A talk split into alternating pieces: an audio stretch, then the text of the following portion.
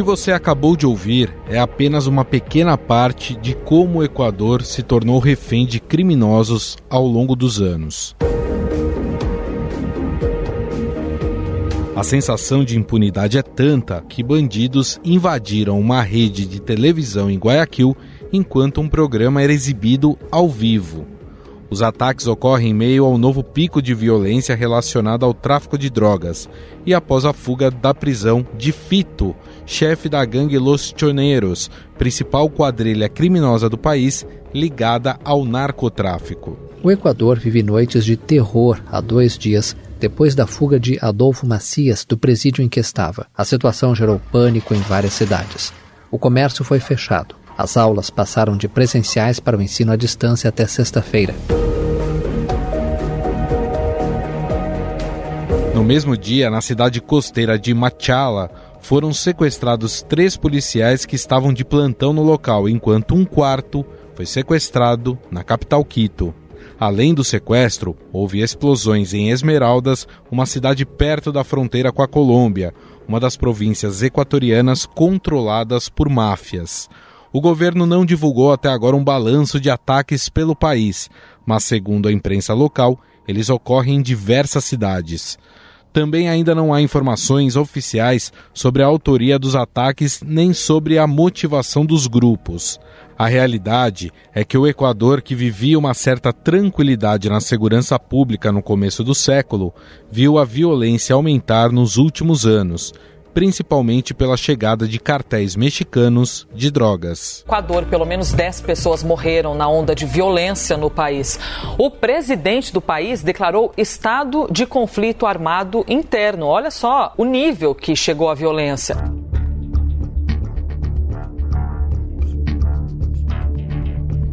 O decreto considera as facções como organizações terroristas e autoriza as Forças Armadas do Equador a agir para combater os grupos. Além disso, foi decretado estado de emergência por 60 dias, impondo um toque de recolher obrigatório a nível nacional e autorizando os militares a patrulhar as ruas e assumir o controle das prisões. He dado disposições claras e precisas a los mandos militares e policiales para que intervengan en el control de las cárceles. Acabo de firmar el decreto de estado de excepción para que las Fuerzas Armadas tengan todo el respaldo político y legal en su accionar.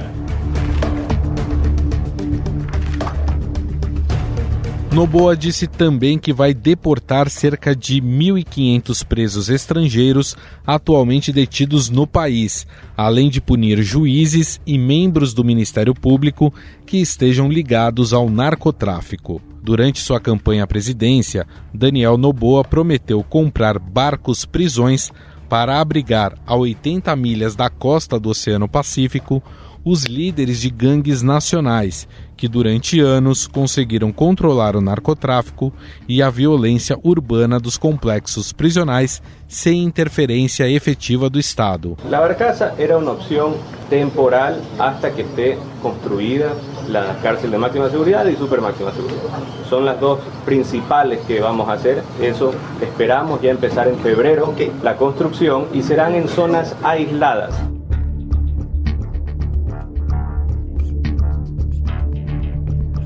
Noboa busca imitar as políticas de mão pesada promulgadas por Bukele em El Salvador, que declarou guerra às gangues e impulsionou uma onda de prisões compulsórias no seu país, sendo acusado posteriormente de violar os direitos humanos pela natureza imprecisa das ordens de prisões e os maus tratos contra os detentos. O novo presidente assumiu a liderança do Equador em novembro do ano passado, com o desafio de acabar com essa crise da segurança.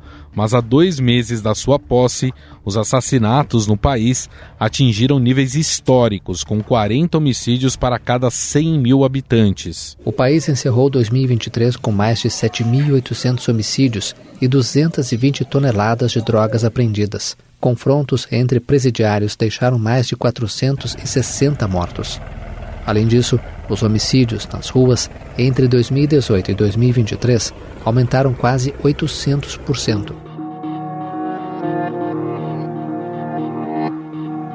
Os últimos três governos do Equador tentaram criar soluções para a crise prisional da nação, mas não tiveram sucesso.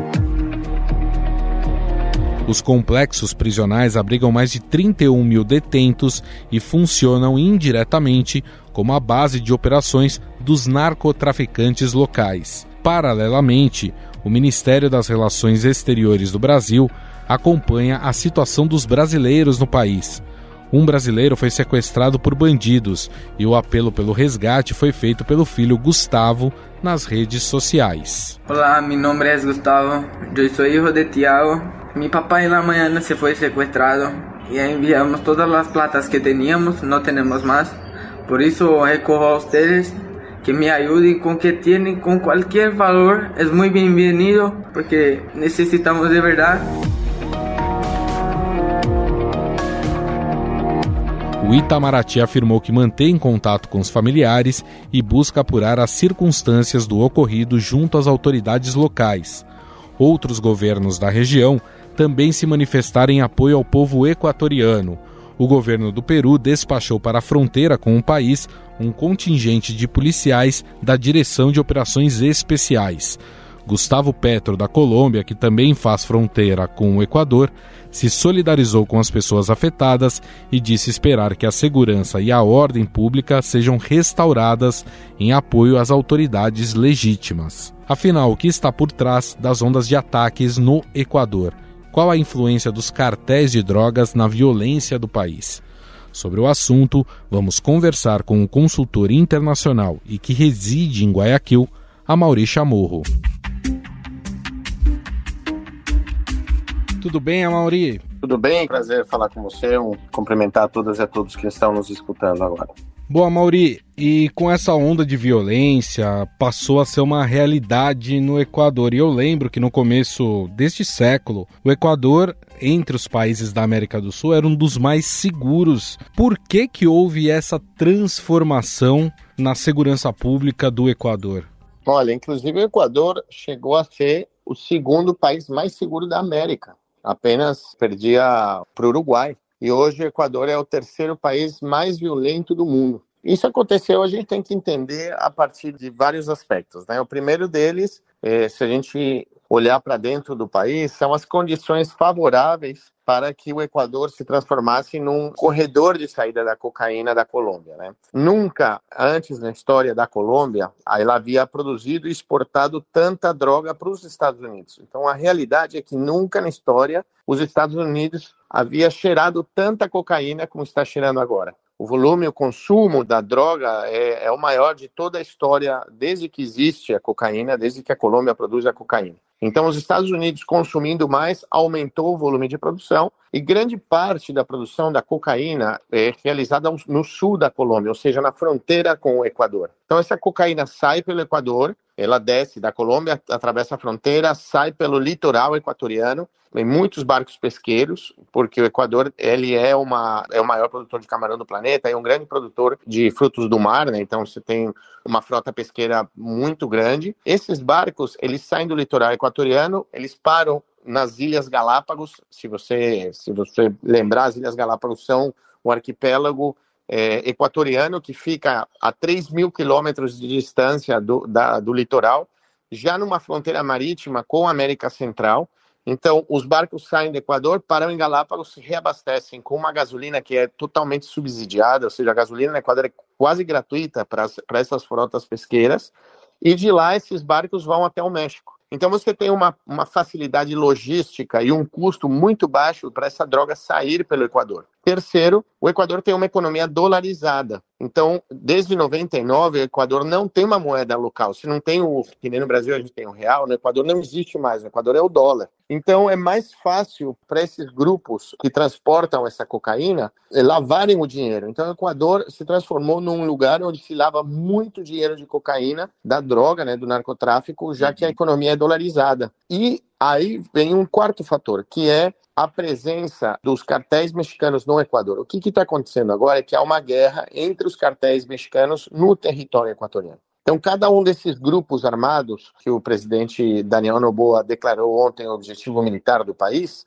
esses grupos, cada um deles responde a um cartel diferente no México. Então, há uma guerra no país para você ter o controle dessas vias de saída da cocaína e também dos mecanismos de lavagem de dinheiro no país. E aí o Estado equatoriano, que é um Estado debilitado economicamente, é um Estado que não teve condições eh, de superar a crise do Covid. Lembra que Guayaquil foi aquela cidade que sempre apareciam os vídeos que as pessoas recebiam por WhatsApp, viam nas redes sociais, nas notícias, das pessoas caindo mortas no, no meio da rua no, durante o Covid. Milhares de corpos eram deixados nas ruas porque o Estado não tinha capacidade de recolher esses corpos, nem de cremá-los. Então, essa crise econômica também agravou a situação do país e permitiu fortalecer esses grandes grupos criminais. Você acabou falando do porquê que o Equador acabou virando uma rota para o narcotráfico, da ligação dos criminosos com os cartéis mexicanos, inclusive o presidente Daniel Noboa falou de 22 grupos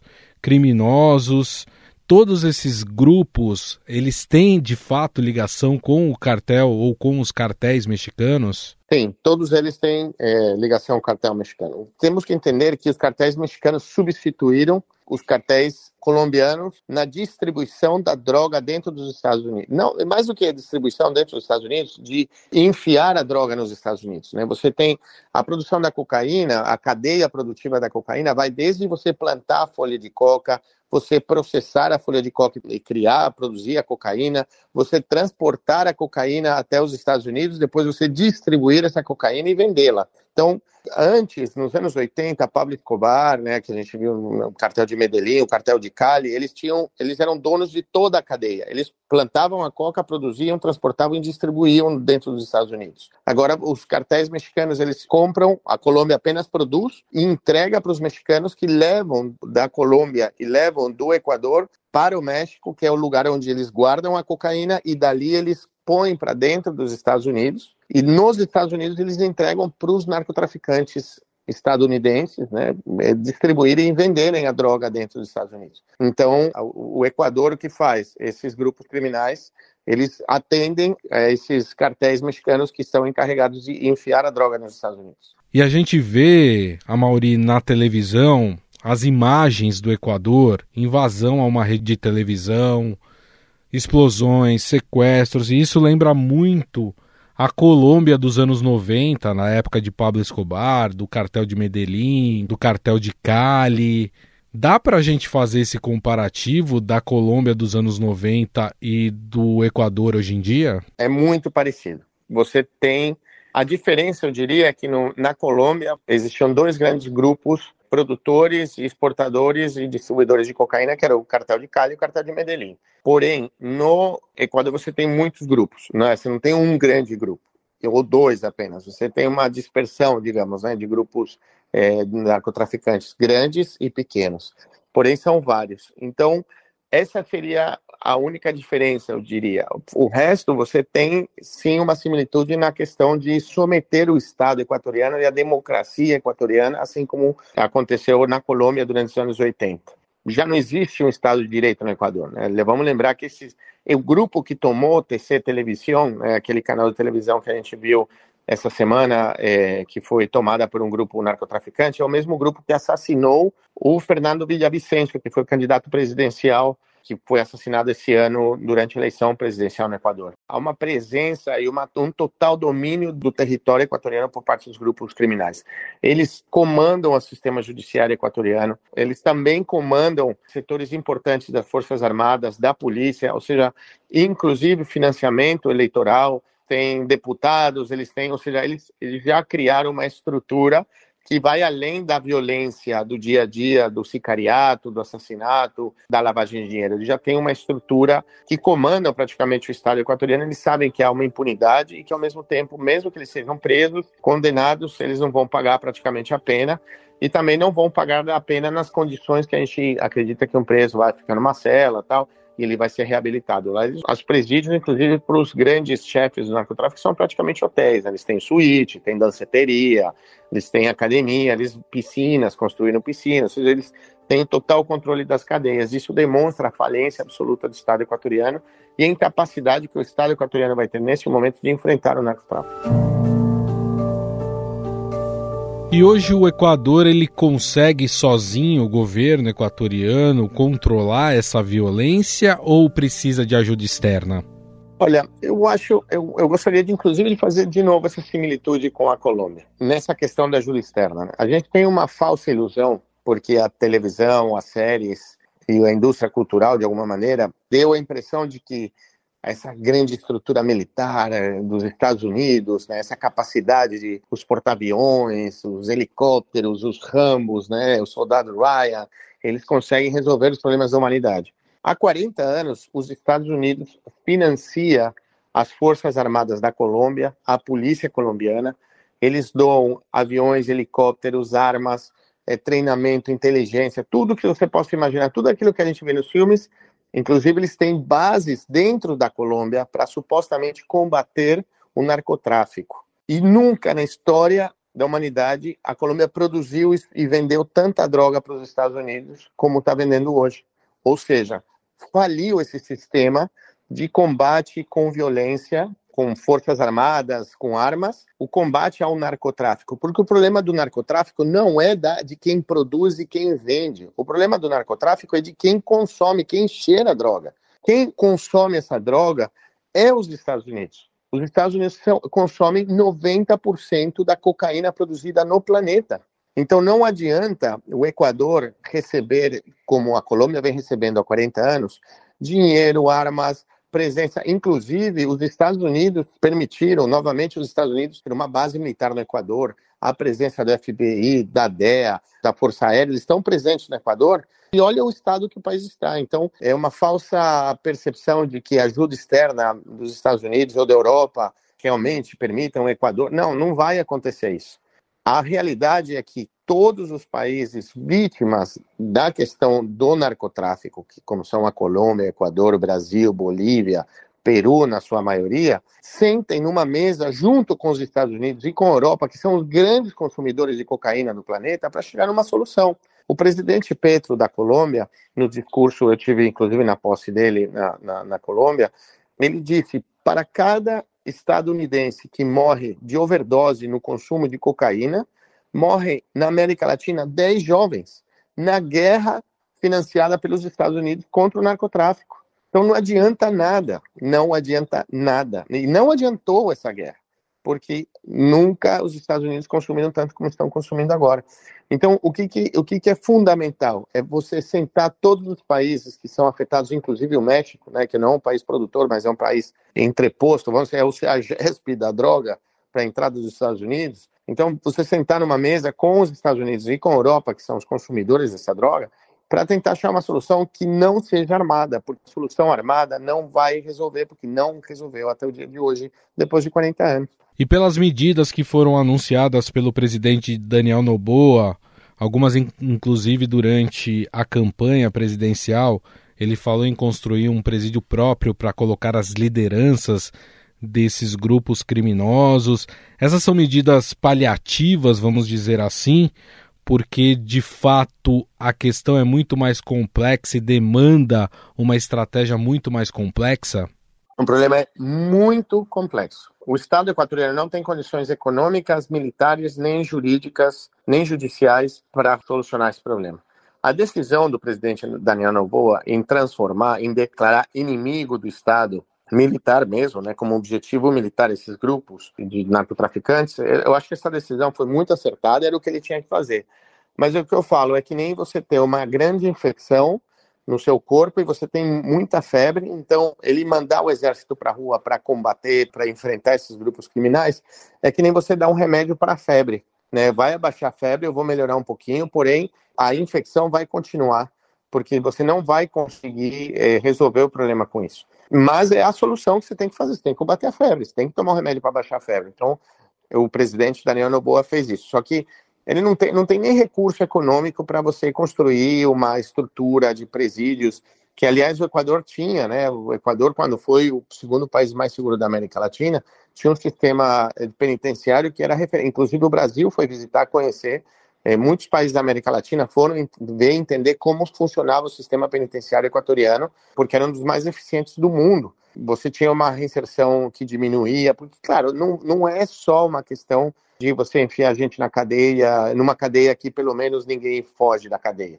Então você precisa ter é uma questão sistêmica do país, e que a economia também permita pensar no amanhã, que os jovens tenham oportunidade de estudar, que as, as famílias não tenham níveis de desemprego que afetem tanto a economia da casa das pessoas, que você possa comprar sua casa, que você possa estudar, que seus filhos possam brincar num parque, tenha um país seguro. A segurança também vai de mão dada com a questão econômica. E o Equador está numa crise econômica terrível. Então é muito difícil você superar essa crise é, que vive o país hoje em dia. Primeiro, acreditando que com as armas você vai solucionar isso porque não, não tem como, que nenhum país do mundo solucionou isso até agora, já são muitas décadas.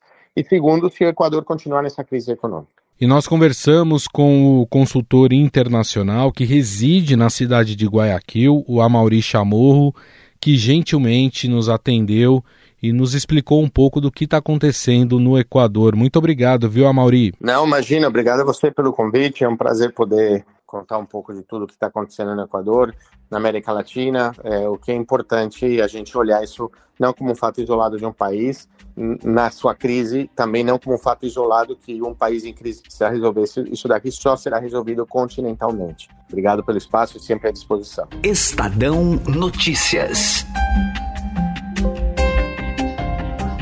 O Estadão Notícias desta quinta-feira vai ficando por aqui contou com a apresentação minha Gustavo Lopes, o roteiro, produção e edição são minhas, de Jefferson Perleberg e Gabriela Forte. A montagem é de Moacir Biasi. Mande sua mensagem ou sugestão para o nosso e-mail podcast@estadão.com. Um abraço e até mais.